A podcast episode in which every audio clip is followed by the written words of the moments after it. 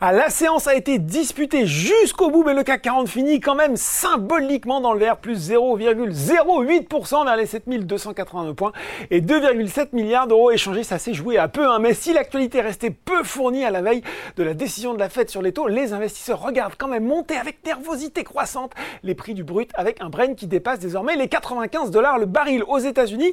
C'est donc la nervosité qui domine avec à 17h45 un Dow Jones en baisse de 0,7% et un Nasdaq à moins 0,8%. Outre le pétrole dont je viens de parler, la montée des taux obligataires est préoccupante alors que les taux à 10 ans américains proches de 4,37% ont établi un pic depuis juin 2008. À noter qu'après un départ en fanfare, le concepteur de microprocesseurs ARM connaît une séance difficile perdant plus de 5%. Du côté des valeurs en hausse, à Paris, eh bien c'est Solution 30 qui domine le SBF 120 devant Eutelsat Communication, l'opérateur satellitaire qui a annoncé ce matin un programme de rachat d'actions limité, hein, d'actions ordinaires portant sur un montant maximum de 380 804 euros. Technip Energy et Total Energy profitent logiquement de la flambée du pétrole. La major pétrolière établit même un plus haut historique à 63,25 euros en cours de séance sur le CAC 40. C'est encore Renault qui finit en pole position, le constructeur automobile qui gagne désormais plus de 22% depuis le début de l'année.